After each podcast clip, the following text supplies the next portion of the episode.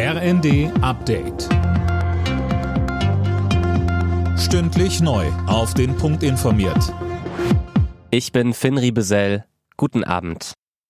Über Nord Stream 1 wird wohl ab nächster Woche wieder russisches Gas nach Deutschland fließen.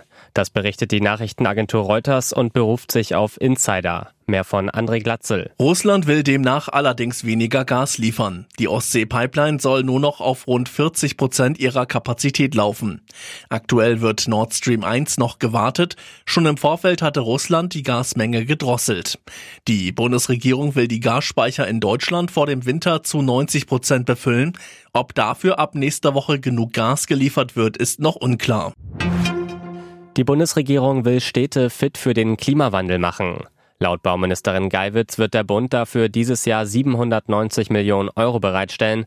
Wenn Quartiere saniert oder neu errichtet werden, gehören Frischluftschneisen, Parks und Flüsse dazu, so die SPD-Ministerin. Wie soll der Energiebedarf gedeckt werden, wenn Russland weiter kein Gas mehr liefert?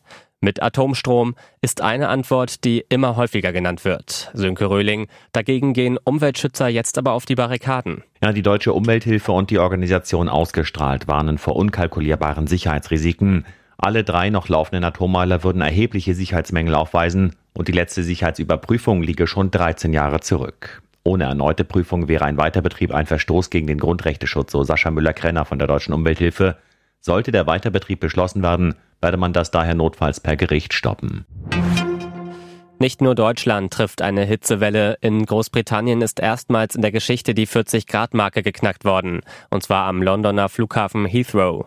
Für Teile Englands gilt die höchste Hitze-Warnstufe. Schulen wurden geschlossen, Bahnstrecken gesperrt. Alle Nachrichten auf rnd.de